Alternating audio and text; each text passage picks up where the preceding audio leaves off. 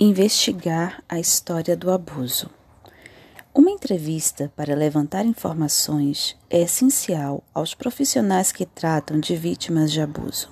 O objetivo é conseguir uma descrição detalhada da história de abuso do paciente. Os profissionais começam com perguntas gerais e passam para um foco mais localizado para obter as informações. Fazem perguntas abertas e evitam o duplo sentido que possa insinuar culpa do tipo: Você não? Pontinho, pontinho, pontinho. Os terapeutas documentam suas observações e impressões, inclusive mensagens não verbais do paciente, expressões faciais, aparência física e qualquer marca visível de abuso.